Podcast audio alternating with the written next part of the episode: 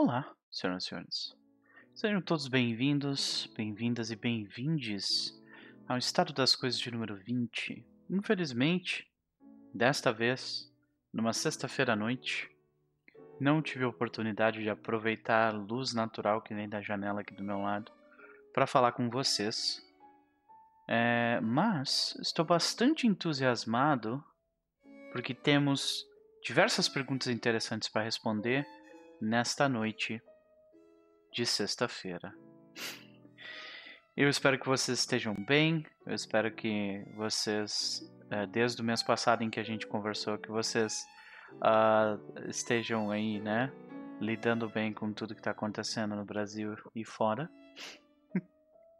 Certamente 2022 começou de um jeito bombástico, né? E eu espero que e pior é que tudo que eu pedi na verdade ano é que o ano fosse pacato. Sabendo, claro, que não seria porque é um ano de eleição, né?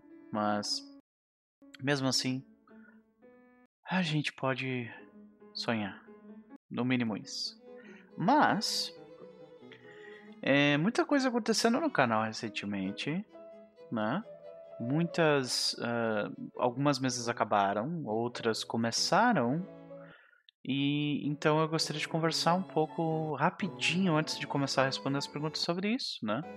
Nós tivemos a, a mesa aos, às segundas-feiras, né? Que é a mesa de Ironsworn Badlands, a mesa de uh, Velho Oeste utilizando o sistema de Ironsworn com um hack chamado Badlands que a gente está utilizando, né?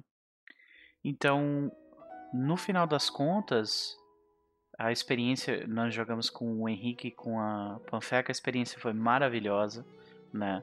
Eu gostei demais de, de uh, dividir as segundas-feiras à noite com eles, uh, brincando em cima dos tropos e das ideias do, do, do gênero, né? E Iron Sworn, eu, eu não sei se vocês notaram, mas eu sou fã pra caramba desse sistema. Ele está lentamente vencendo uh, Stars Without Numbers para ser o meu RPG favorito.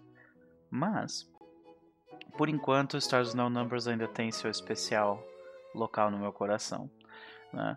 Uh, outra mesa que acabou recentemente foi no sábado passado foi Duvidosas Almas, o nosso jogo de Hunter the Vigil. E nele a gente teve né, um final dramático com a morte de um grande vilão do, da backstory da, da personagem da Isa. Uh, eu me diverti bastante com o que a gente criou lá. Toda a pesquisa da época foi extremamente interessante de fazer. Uh, tiveram alguns experimentos que eu fiz durante, durante o jogo, inclusive que eu vou falar um pouco sobre eles durante as perguntas do estado das coisas de hoje, que eu gostei bastante também do resultado. Eu provavelmente vou fazer mais desse tipo de, de experimento, vou continuar utilizando esse artifício para frente nos jogos que eu, que eu senti que, que aquilo se encaixa, que aquilo faz sentido, sabe? Uh, mas Duvidosas Almas uh, uh, acabar, acabou, né? E substituindo ela rapidamente, nós temos uma two-shot de Cyberpunk Red com uma galera muito legal, né? Que é a Ana, que joga lá no Crônicas da Meia-Noite, né? É a, a Nise, a Cris Viana e o Digo, né, do Teatro dos Mundos. Teatro dos Mundos que, mais uma vez, parabéns para a galera do Teatro pela ideia do jogo do Blazing Kites, que é uma ideia muito interessante. Apesar de não gostar de anime, eu, eu vou assistir porque eu assisto praticamente tudo que o Teatro faz, desde que eu conheci eles né? São meus amigos também, então é bom ver eles de volta produzindo coisas para RPG. Eu fico feliz com isso. Mas uh, a gente vai seguir adiante uh, porque dos jogos que estão rolando agora, na quarta-feira nós temos o uh, Iron Sworn Starforge de Ruído, né? Esse jogo ele, ele vai permanecer por um bom tempo, eu imagino, nas quartas-feiras rolando. E ele joga. A frequência dele deu uma baixada também por causa de problemas relacionados ao capitalismo, né? Aquela coisa toda. E nas quintas-feiras, Era das Cinzas está provavelmente acho que na metade do segundo livro, então a gente ainda tem um longo caminho pela frente, né? Uh, o jogo o jogo de domingo de Conquista do Leste tá, vai, vai ter sua sétima sessão agora. Então a gente tá aí, tipo, se encaminhando para metade dessa, dessa terceira temporada, talvez um pouco antes da metade. Eu acho que eu tô. Acho que eu vou conseguir terminar em 15 sessões aquilo ali, né? Mas você sabe como é que é a estimativa de, de quantidade de sessão de RPG. É certamente uma ciência não exata, né? Então, considerem isso, né? Talvez tenham mais episódios. Mas, além disso, tem algumas coisas surgindo aí também, né? No horizonte. Com o término da, o término da, da campanha na segunda-feira e com, né, de Badlands e com a finalização também de Cyberpunk, que vai acontecer agora nesse sábado, o caminho fica aberto para algo. E esse algo vai ser anunciado não aqui, mas vai ser anunciado já na próxima semana. Na terça-feira eu provavelmente vou posso fazer uma postagem no Twitter e aqui no YouTube e no Instagram falando sobre a mesa que vai rolar. Vai ser um projeto longo também. A mesa que vai rolar, quem vão ser as pessoas e o jogo que a gente vai jogar, a aventura que a gente vai jogar. A galera que, que tá mais próxima da gente, mais acompanhando os, especialmente para quem está acompanhando o nosso jogo de quinta-feira, talvez até já saiba que jogo que é e alguma das pessoas que vão jogar. Mas, para quem não conhece, vai ter que esperar até terça. Então, dito isso, feito esse balanço geral rápido sobre as, o estado das coisas aqui do canal, vamos para a proposta inicial do estado das coisas de número 20, que é responder as seis perguntas que a comunidade nos fez através do Twitter e também do grupo de comentários, né, no, nos comentários dos vídeos do estado das coisas. Então, aqui vão a primeira pergunta. Opa, lugar errado. Agora sim, profissionalismo, né, senhoras e senhores? Profissionalismo. Então, é, começamos, né, por Fábio Mars. Fábio Mars colocou ali pra gente. E aí, Noper? Espero que esteja tudo bem com contigo e com os gatos. Os gatos estão bem. Targinha está ali. E Otelo está aqui. Todos eles com, com agasalhos ao lado, justamente para quando a temperatura baixar a uma quantidade complicada, daí a gente, né, dá uma mexida, coloca eles embaixo do, da coberta e tudo mais para não causar problemas, né? Mas, é, especialmente à tarde, ela tem é, alergia a frio. E ela começa a ter problemas na garganta, ela começa a tossir, tipo, vomitar, ter ânsia de vômito, e dela ficar rouca. Ela passa muito mal quando passa muito frio. E aí eu tô, tô tentando manter ela tapada o máximo possível, né? Felizmente hoje não fez um frio tão horrível, então foi mais tranquilo, né? Uh, quanto a mim, eu, eu, tô, eu tô bem. É, na verdade, é, é, uma, é difícil de dizer, sinceramente, porque tem dias que eu, eu sinto, tipo, oh, minha vida está em ordem, as coisas estão bem, tá tudo bem. Uh, eu estou me encaminhando para me recuperar financeiramente de, um, de uma rasteira que eu tomei no início do ano, né? Uh, mas aí tem outros momentos onde a gente tem. A gente se questiona bastante, vem inseguranças e coisas assim que, que, que nos fazem mal. E aí a gente fica mal, né? Mas, tipo. Então eu vou dizer que, tipo, de forma geral eu acho que eu tô bem. Mas não é esse, não é um mar de rosa, sabe? Mas obrigado por perguntar, Fábio. e ele me faz a, a, seguinte pergunta: Eu queria saber como você planeja o processo de fazer infodump. Eu estou preparando uma mesa de Cthulhu bem investigativa, com pistas e etc. Porém, eu não quero ficar 30 horas só falando com os jogadores. E Fábio, eu tenho essa mesma preocupação que tu também. Sempre é, tem, tem, tem um bom tempo em que eu me preocupo bastante com o infodump e eu tento uh, prestar bastante atenção e, ten e, tentar buscar alternativas para que o infodump se torne uma experiência agradável e não simplesmente pare o jogo, né? Então, muito obrigado por mandar as perguntas. Aqui vão algumas considerações que eu, que eu escrevi, né? Uh, sobre, sobre o assunto, né? Sobre, sobre uh, infodumps, né? A primeira coisa que, que me vem à cabeça é quais são as possíveis quais são os possíveis tipos de inserções que um narrador pode fazer na mesa né? a primeira coisa que a gente pode pensar é como é que o narrador pode mexer na mesa mexer no, na narrativa mexer na história para que esse infodump possa ser colocado então daí a gente para para pensar bom a gente pode colocar um NPC uh, que vai conversar com eles mas uh, ao invés dele ficar só passando informação ele pode, por exemplo, ser, ser alguém que eles capturaram, por exemplo. Então essa é, uma, é, um, é um inquérito onde eles é um inquérito onde eles têm que de alguma forma lidar com com a, um, um narrador, uma pessoa que está passando informação para eles, mas isso é feito de forma, né, não confiável, né? Então isso é uma, é uma forma. Então essa é uma forma clássica de se fazer coisa. Coloca um NPC que sabe algumas coisas. Ok? Outra forma. Você pode. Uh, dependendo, se você estiver usando um, um, um, VTT, né, um, uma mesa virtual como Foundry ou Roll20, você pode tipo preparar documentos que são tipo isso é o que o seu personagem já sabe sobre as coisas. E antes mesmo da sessão começar, antes mesmo da cena começar em si, tu já tipo, ó, tá aqui o teu handout, é isso aqui que tu sabe, tá? E é uma, é uma forma de, tipo, ah, beleza, eles dão uma lida ali interpreta como ele quiser, né? Uh, outra coisa é que você pode fazer é, é mexer com a história de alguma forma. Fazer uma cena que tenha um propósito. Então, tu faz uma cena onde os personagens não estão presentes e eles veem essa cena, assistem como se fosse uma série.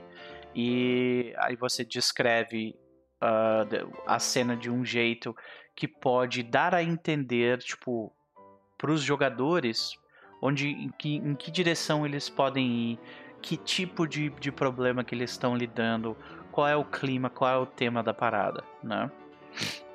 Então nós temos aí três ou quatro formas diferentes da gente fazer inserções dentro do jogo, da narrativa e às vezes até da mecânica de uh, lidar com isso, né?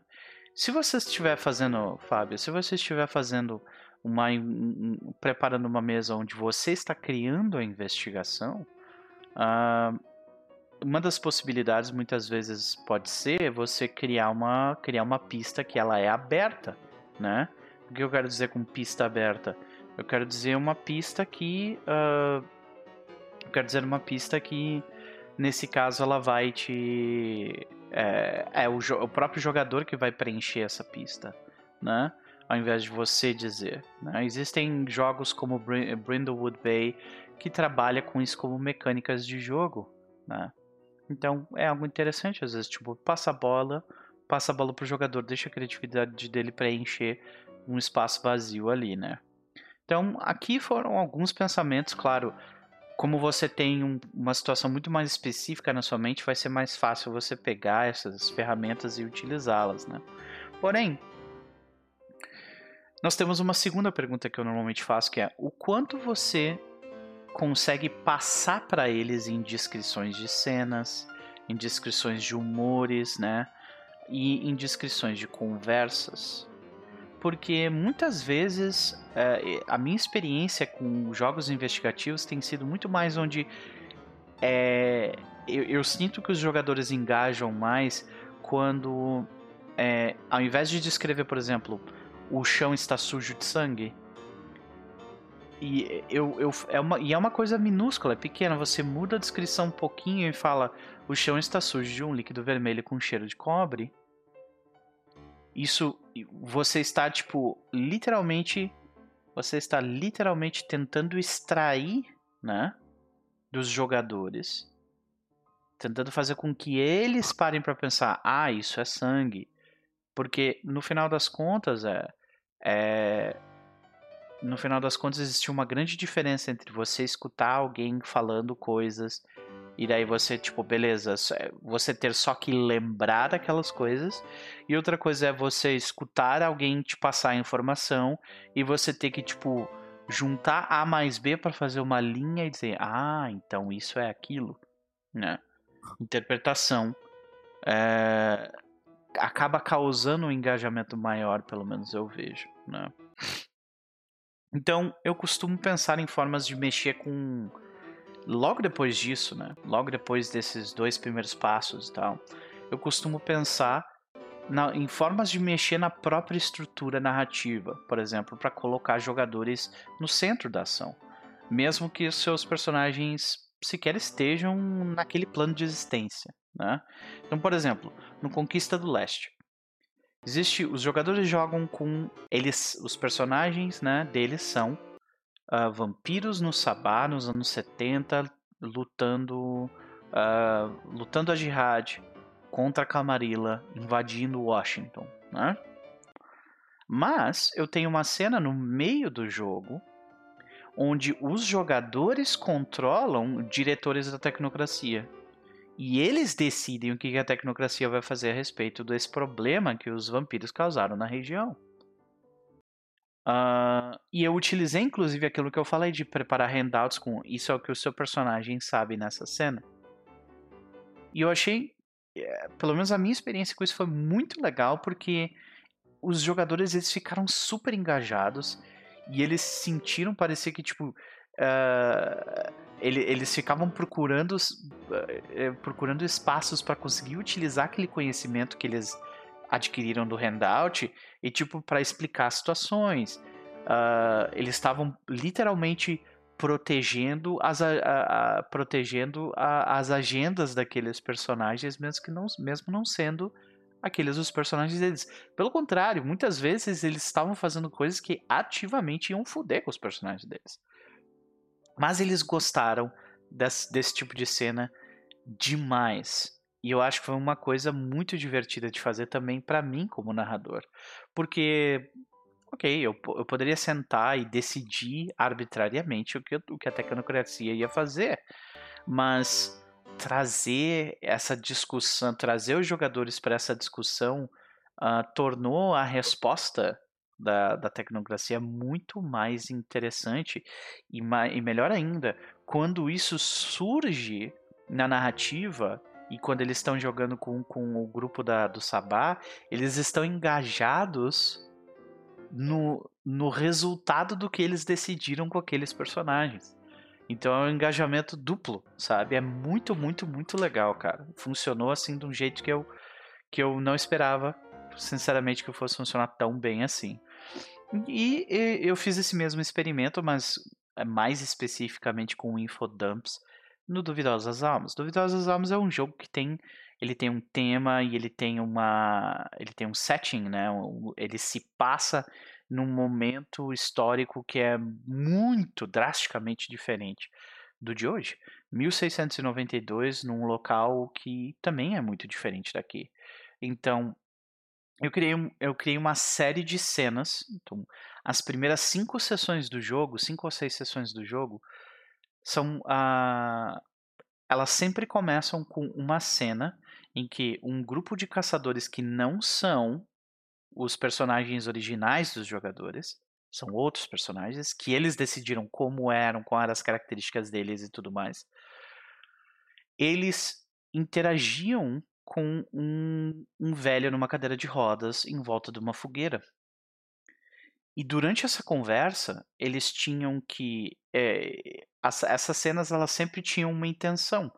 A ideia delas era sempre uh, ou apontar alguma coisa sobre uh, a vivência de um, de, um, de um homem comum ou de uma mulher comum em 1692 naquela época, naquele lugar, né? Uh, ou então era uma, era uma situação onde eles estavam conversando para quê? Para identificar por que, que aqueles personagens estavam naquela caverna, quem é aquele velho na, na cadeira de rodas, por que, que o grupo, tipo, aquilo importa para eles e o que estava acontecendo. E durante todas essas primeiras cenas dos episódios, a música parou aqui, deixa eu colocar de novo. Durante todas essas cenas dos primeiros episódios, a gente. Eu notei que os jogadores estavam engajados em tipo, entender qual era o mistério por trás daquilo. Porque, querendo ou não, esse mistério do verano e dos caçadores que sumiram foi o mistério que trouxe os caçadores originais dos jogadores até a região de Salem, que é onde acontece o jogo. Então, é... E, tipo, a, a plot, a, o que aconteceu foi tudo gerado completamente pelos jogadores. E eu acho que a experiência foi também muito boa, especialmente na parte de, tipo, passar o infodump calmamente, eles conversando e tal. Porque sendo uma conversa, tu não precisa só, tipo, o mundo é assim. Sabe? Não, tu, tu faz uma pergunta provocativa, e através dessa pergunta provocativa ele vai, alguém vai te dar uma resposta, aí tu, aí tu dá nos dedos daquela pessoa, tu aproveita a oportunidade para mostrar a, a, personalidade do personagem, para dizer que tipo ele era um babaca, mas ele também era legal, sabe? Então tem uma série de coisas que, que eu passei através do personagem do Verano e uma série de coisas que eles pegaram do, do universo, do, do mundo, do local do, da, dos, dos costumes da época e tudo mais, através daquelas pequenas ceninhas de 20 minutos onde eles interagiam com o Verano em volta de uma fogueira. Então, para mim, uh, eu acho que a parte mais importante aqui para a gente lembrar é as cenas elas precisam ter um motivo. Como você vai estruturar essa cena é, vai depender muito desse, justamente do motivo. Por que, que eu tô fazendo essa cena? Ah, para eles descobrirem tal coisa. Ok, como é, como é que eu vou estruturar essa cena para que eles descubram isso sem eu só precisar ficar falando? Ah, tu, aí tu tá fazendo a pergunta certa, entendeu? Como é que eu vou fazer essa cena? Como é que eu vou estruturar ela para eles aprenderem, para eles, eles descobrirem uma informação organicamente e não passivamente. Organicamente não, né? Ativamente e não passivamente. Então, acho que eu te passei aqui algumas ideias sobre isso. Eu falei, eu te prometi 30 minutos, mas eu te dei só 10, cara. Desculpa, dessa vez eu fui conciso.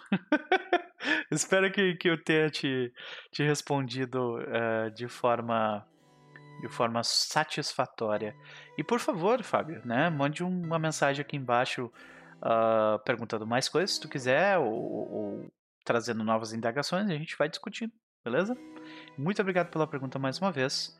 Vamos para a pergunta número 2, e ela vem de Medonho. E ele fez uma pergunta aqui que ela é de uma importância única.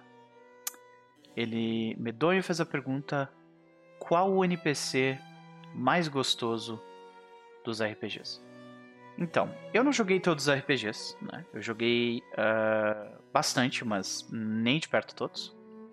Mas assim, mesmo não tendo jogado todos, eu posso dizer com certeza que Sasha Vicus, de Vampiro a Máscara e Vampiro Idade das Trevas, é o vampiro mais gostoso de todos os RPGs.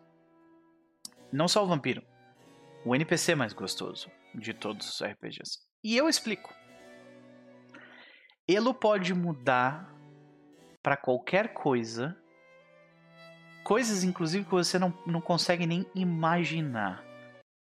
Aparência acima de 5. De, de cinco, acima de 6, inclusive. É uma aparência tão bela que ela chega a ser alienígena. Ela é uma aparência que perturba a alma daqueles que a veem. Aí nós temos um adicional. Sasha Vicos pode te mudar para coisas que você jamais imaginaria.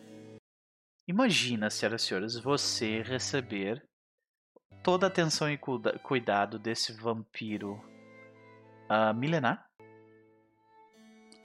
e ele te esculpir da melhor forma que somente alguém com, com essa vivência pode fazer, né?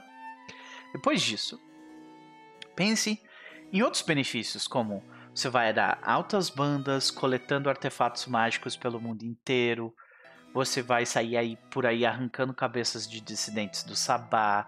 Você vai ficar uh, lidando com tretas uh, geopolíticas e gente querendo te matar por tudo quanto é, quanto é lado só porque você é, está com Sasha, são todos invejosos no fim.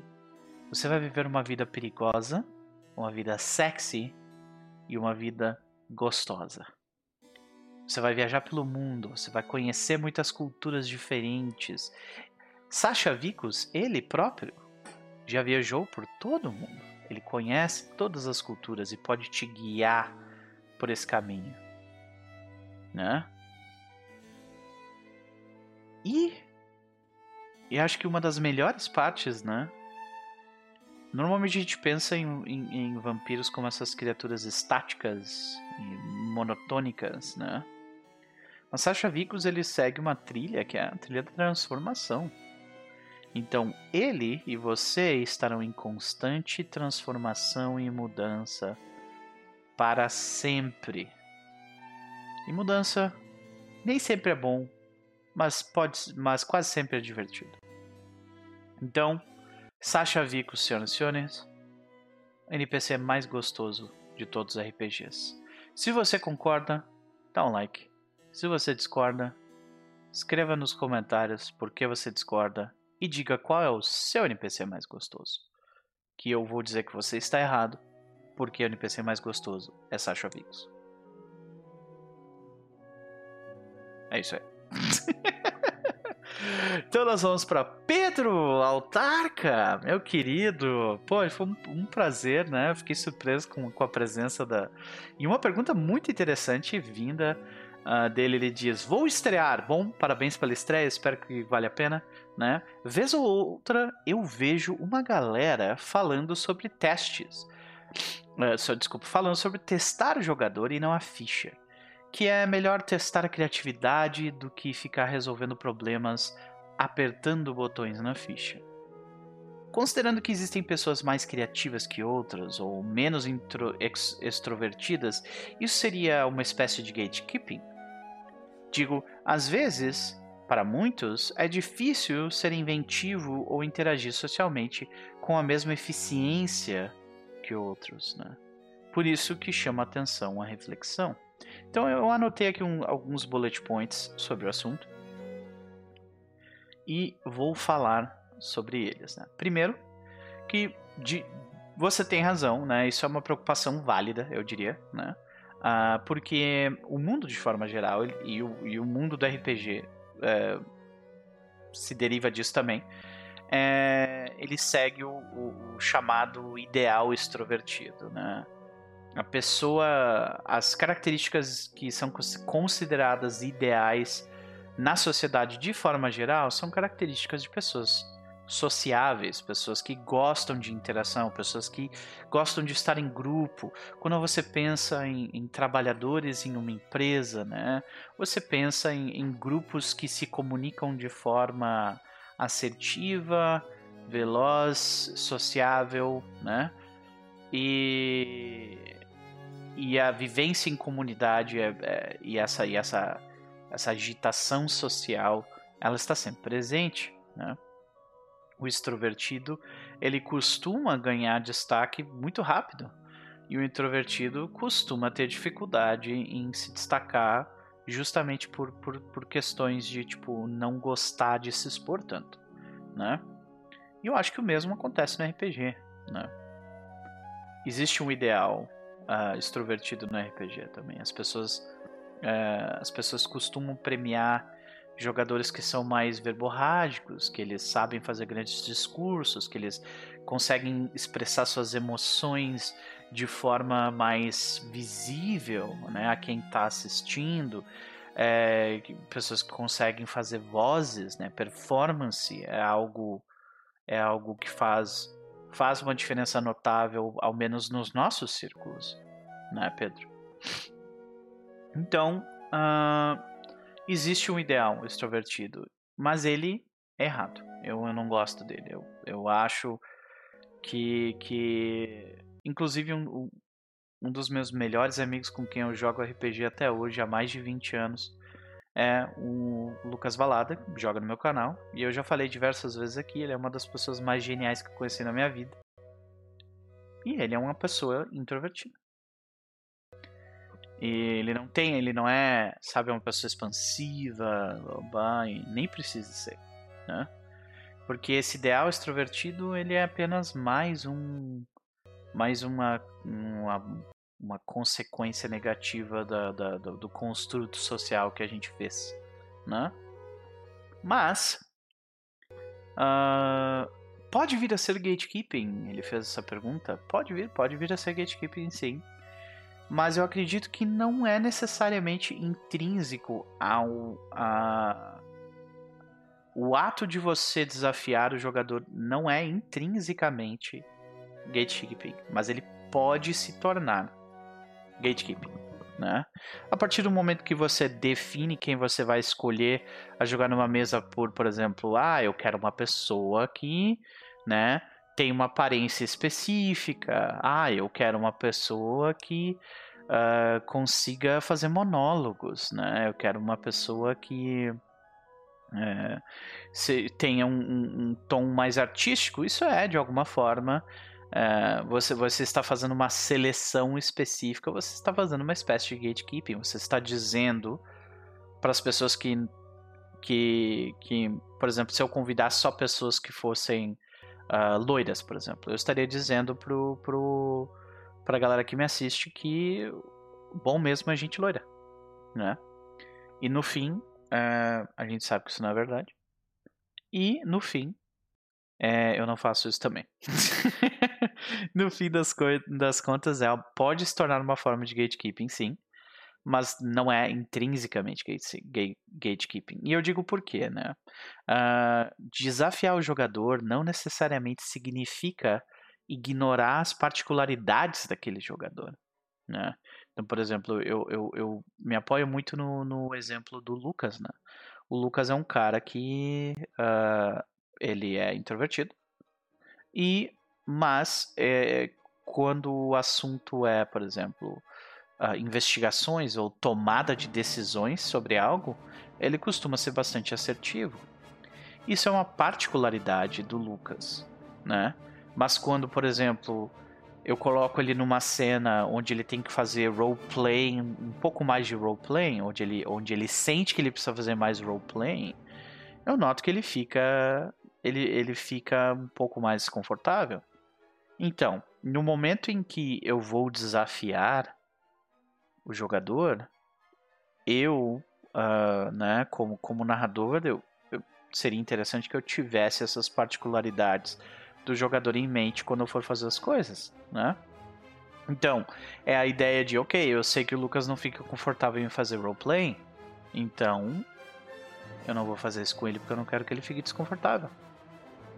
Eu sei que ele é muito bom em investigações, eu sei que ele é bom em tomada de decisões, né, de formar planos. Então eu posso desafiar ele mais nesse sentido, né?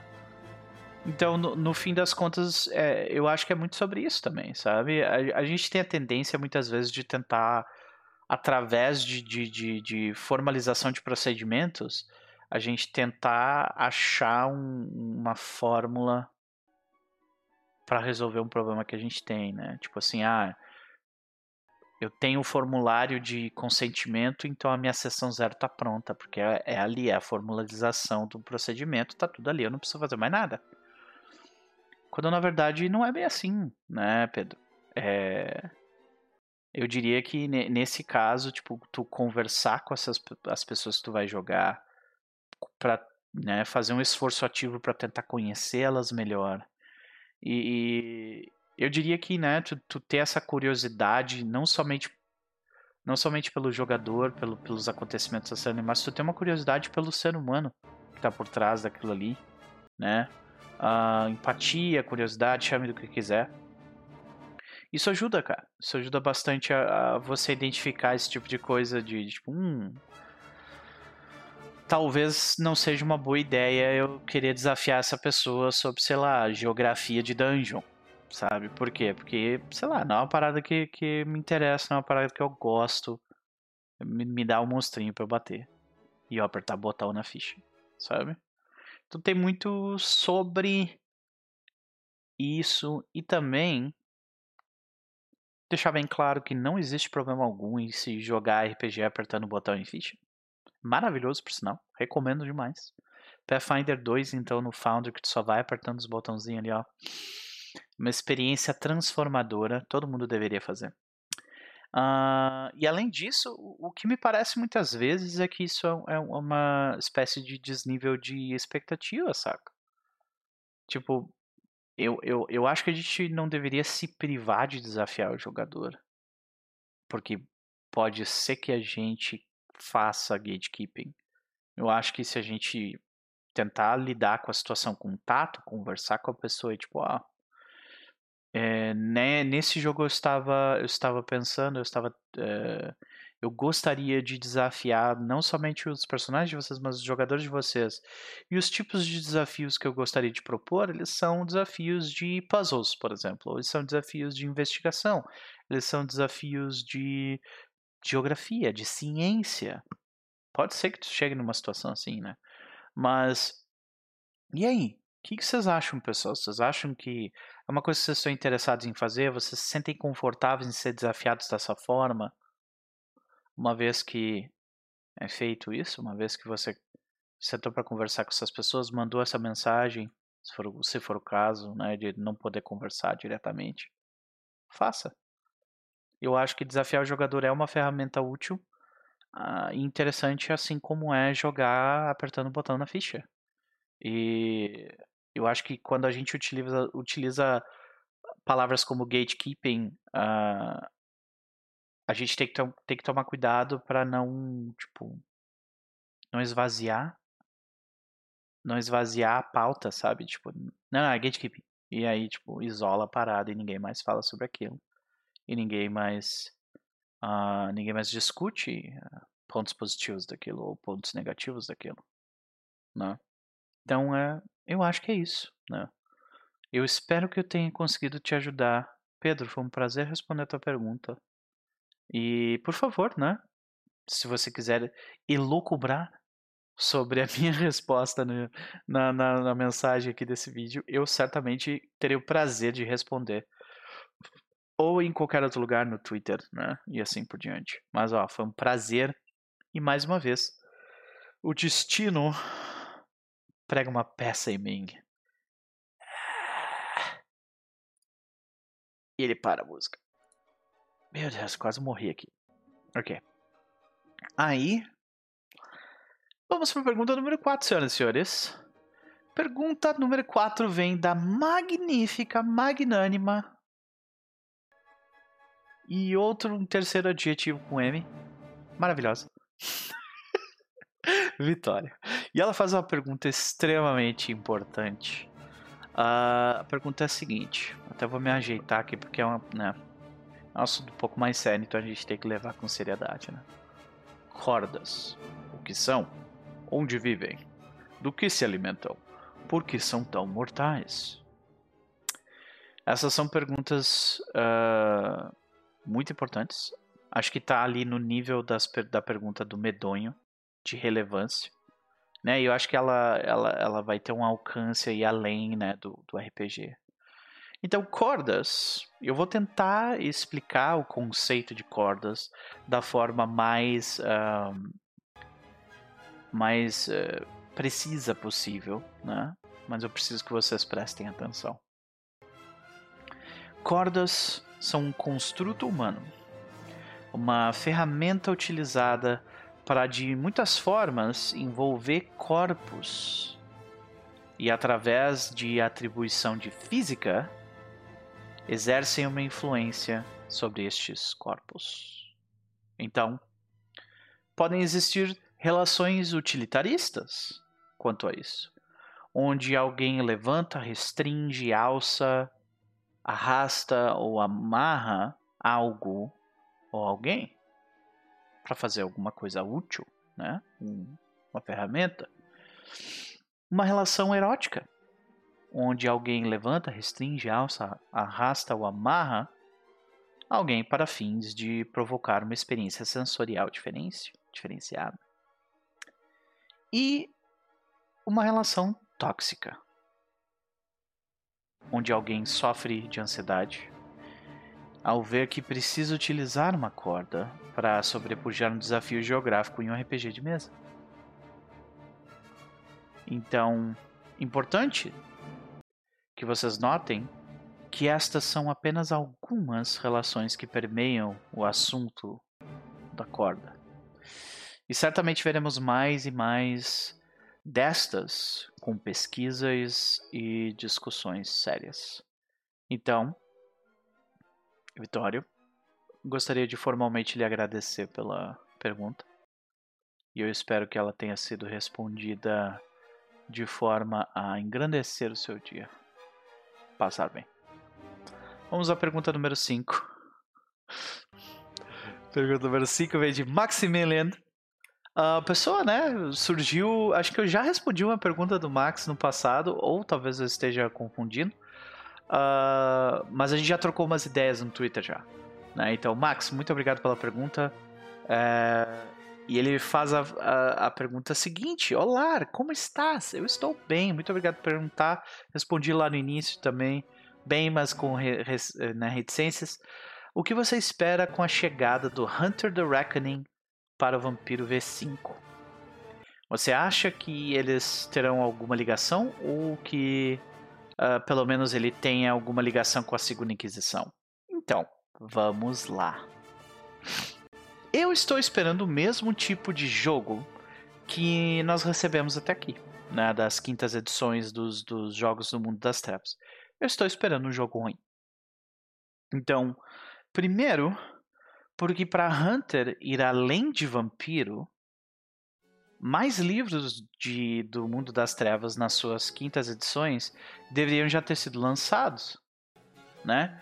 Considerando isso, Hunter vai, vai ser muito atrelado ao V5 e talvez tenha alguma coisa de W5 também, porque eles foram, né, eles, eles foram uh, estiveram em desenvolvimento mais ou menos lado a lado nesse sentido, ao mesmo tempo. Com sorte, os, os escritores de um e outro tipo entraram em contato, né, e conversaram sobre, trocaram bolas ali sobre o que que vai, e o que que não vai rolar. Mas é, provavelmente o que, o que eu espero que vai ter no V5, no, no, no H5, é que eles vão chupar de novo uh, coisas de Crônicas das Trevas, como os slashers. Slashers, para quem não sabe do, do Crônicas das Trevas, é todo um sistema de antagonistas humanos que são basicamente sociopatas ou, ou, ou, psicopatas ou coisas do tipo. E tem toda uma parte do jogo que lida com como investigar esse tipo de coisa, todo um, né, como você cria esse tipo de, de personagem, como que eles agem e tudo mais. Então é uma parte extremamente rica, especialmente na segunda edição, uh, uh, de, de para você criar antagonistas interessantes que são seres humanos, né, que muitas vezes o ser humano é pior do que o pior do que as criaturas sobrenaturais. Né? Então eu acho que vai ter bastante coisa de, de vampiro, sim, vai ter bastante. Eu acho que eles vão chupar toda essa parte aí do, dos, dos slashers. Vai ser tipo. tragado. E uh, eu acho que vai ter uma ligação pequena com a segunda edição. Por que, que eu digo que vai ser pequena? Porque eu vi uma entrevista com o autor do livro, uh, que foi feita pelo Choco, da Nação Garou, na Twitch. Galera que quiser acompanhar, provavelmente o VOD ainda tá lá. Nação Garou na Twitch. Uh, na Cão, né? Sem o, sem o tio na Cão Garou, uh, vocês vão achar lá a entrevista do show com, com o, o, cara que escreveu o livro. E eles tocam no assunto e tal. E já foi revelado que eles vão ter uma relação antagônica com a Segunda Inquisição. Então, assim, de vez em quando eles meio que dividem um pouco os recursos, ou dividem inteligência, mas de forma geral, a Segunda Inquisição e eles não se dão bem. Então, Resumindo, Max, eu espero que esse livro vai ser uma merda. Mas tomara que eu esteja errado. Sinceramente, tomara que eu esteja errado. Vamos para a próxima pergunta então, pergunta número 6 e última pergunta desta edição. E aqui eu provavelmente gastei mais tempo aqui escrevendo, né? Ela vem do André Facas. E para quem não conhece, o André Facas, ele tem um canal na Twitch, no YouTube aqui também, chama Contos Lúdicos, né? Uh, é ele e a, e a uh, não é Nani. Ai meu Deus. Ah, Nana, Nani, alguma coisa assim. Que é uma. Porra. É, desculpa, escapou o nome. Uh, e eles uh, eles têm um projeto bem legal de RPG, inclusive o, o Facas ele, ele tem é, ele, ele é desenvolvedor de um RPG genérico que eu estou interessado em dar uma olhada, mas até agora não, não, não, não cheguei lá. A minha fila de leitura tá tipo bem grande para RPG, infelizmente ainda não cheguei lá, né? Mas ele me faz uma pergunta, né? Opa, eu só tenho uma pergunta. Quando alguém do Contos Lúdicos será chamado para jogar contigo? Abraço. E aqui eu, eu vou aproveitar essa situação para ligar de novo a música e não protejam seus olhos, senhoras e senhores. Ai, meu Deus. Uh! Pronto. Ah, ok. É, eu gostaria de falar um pouco sobre meu. sobre o meu uh, processo, processo que eu faço para convidar pessoas para o meu canal. Eu já falei por cima sobre como, como que isso funcionava e tal no passado, mas agora eu vou definir um pouco melhor, né? Primeira coisa que eu faço, eu penso no jogo. E eles. Os jogos que eu, que eu penso, que eu, que eu quero jogar, eles costumam ter um, um, um tema bem específico, sabe? Uh, e uma vez que eu tenho esse tema bem definido na minha cabeça, eu monto ali uma resposta, tipo, eu monto tipo um textinho que é que é tipo o elevator pitch, assim, é, é, é um textinho de tipo falando sobre a ideia do jogo, como é que ele vai ser para vender para essas pessoas que, que eu estou tentando convidar, né? Com, com esse tema em mente, eu vou lá e busco um grupo de pessoas que eu admiro, que eu gosto e, e que eu conheço de alguma forma, né? Mas que infelizmente eu não tive a oportunidade de jogar. Costuma ser assim, ok? Com quem, quem que eu gosto, mas eu não consegui jogar ainda, e eu, né? Aí eu vou dar uma olhada e eu vou lá e, tipo, eu mando esse textinho que eu, que eu anotei e essas pessoas vão me respondendo. Aí eu formo um grupo de dois ou três jogadores a partir disso aí. Depois disso, eu vou atrás de uma ou duas pessoas que são pessoas que eu acho legal, que, que a impressão que eu tenho é que elas são legais, né? Uh, mas eu não conheço muito bem. Uh, mas, por exemplo, eu já vi essa pessoa jogar em um outro lugar, ou, ou eu ativamente acompanho o conteúdo dela uh, aqui ou lá, no canal X, no canal Y e tudo mais. Então, eu monto um, esse grupo de pessoas assim. Pessoas que eu admiro, mas não consegui jogar. Pessoas que eu acho legal, mas que. Nossa, tá falhando pra caramba o negócio aqui, né? Deixa eu parar esse troço que tá estranho pra caramba. Pera aí. Vou botar um pouco de jazz. Pronto. Então, eu monto esse grupo de pessoas aí, três ou quatro ou cinco pessoas através dessa, dessa pool aí, né? Uh, e uma vez feito isso, né?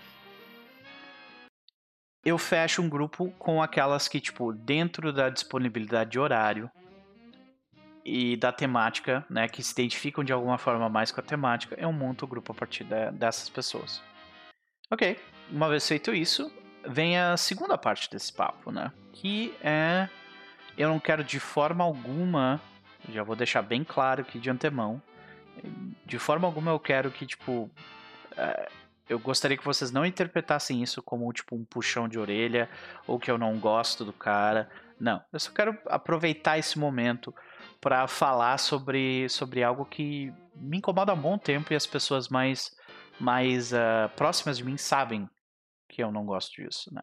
Que é desde que esse meio que a gente que a gente explora, que é né, jogar RPGs em, em, locais diferentes, se tornou algo mais relevante e com, esse, com essa relevância os números de seguidores foram subindo, algumas tendências foram aparecendo, outras aparecendo e sumiram. Mas uma dessas tendências eu não somente não gosto, eu acho, é, eu acho fazer isso errado, sabe? E é a tendência de, de convidar alguém ou de se convidar publicamente para algo. Tá? Eu vou dizer por quê. Eu já, eu já cedi esse tipo de, de coisa no passado e, e foi legal, mas uh, eu também tive experiências ruins quanto a isso. A questão que eu tenho com isso aqui não é sobre a experiência, não é sobre a pessoa.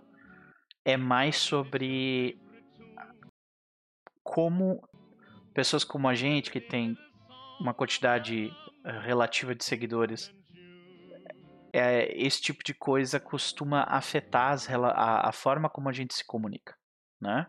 Então, quando a gente faz isso em público, nós estamos expondo essa outra pessoa a ficar numa situação onde dizer não pode ser interpretado como ah, então a pessoa X não gosta da pessoa Y. E quando fazemos isso na frente de dezenas de pessoas, que é provavelmente a quantidade de pessoas que ativamente acompanha o meu o meu perfil e o teu perfil, talvez mais pessoas, sabe? Uh, elas vão olhar para isso e a chance delas interpretarem que pessoa X não gosta de pessoa Y se multiplica, entendeu? E se multiplica muito rápido. Todos nós temos pessoas que uh, nos seguem e talvez não, não gostam da gente, sabe? E essas pessoas elas vão ver essas, essas interações e elas vão criar elas vão criar tipo bobagem, vão falar coisa que não é verdade sobre isso. Então, no final das contas, toda dinâmica social ganha um peso diferente quando a gente lida com convites para projetos que a gente está fazendo em público. E isso é uma merda. A maioria das pessoas que são mais próximas a mim, como eu já falei, elas sabem que eu, tipo, eu não gosto disso já tem um bom tempo. E, e de novo, isso não é sobre o André, não é sobre o Contos Lúdicos. Eu não conheço a galera lá, nunca tive o prazer de conversar com eles. Mas eu já olhei o conteúdo deles, eles têm um conteúdo muito legal. Por favor, chequem o conteúdo. Não é sobre, tipo, puxar a orelha de ninguém. Eu só tô aproveitando a oportunidade para falar sobre uma coisa que eu não gosto, ok? Então, é... Respondendo a pergunta de forma mais direta, uma vez agora que, que a gente definiu isso um pouco melhor, né? eu tô com um monte de projetos de médio e longo prazo que eu preciso terminar. Né? E para começar coisas novas, eu preciso terminar essas coisas primeiro. E uma vez que essas coisas vierem, é, né, eu certamente pensarei em vocês. Né? E eu, sinceramente, eu fico muito feliz em saber que vocês querem jogar comigo. Fico mesmo. E eu certamente vou chamar vocês no privado para fazer isso no futuro. Então, assim, Deixando bem claro, eu não tenho absolutamente nada contra o André ou contra os lúdicos, uh, né? E o pessoal de lá. A questão é, por favor, vamos fazer isso no privado, porque a situação fica, ela fica meio nebulosa quando a gente lida com esse tipo de coisa em público, né? Eu não quero pressionar vocês a nada e eu tenho certeza que vocês também não querem me pressionar a fazer nada. E de novo, se você quer muito jogar comigo, eu não tô dizendo, tipo, não fale comigo. Não, muito pelo contrário. Fale comigo, mas me manda mensagem privada, gente. Se vocês forem me convidar em público, eu não vou gostar. Tá bom? Então, muito obrigado. Esse foi o uh, Estado das Coisas de número 20. E eu queria agradecer mais uma vez ao André pela pergunta. E eu espero que eu tenha conseguido responder ela uh, de forma interessante para ti. E a gente vai ficando por aqui. Até mais.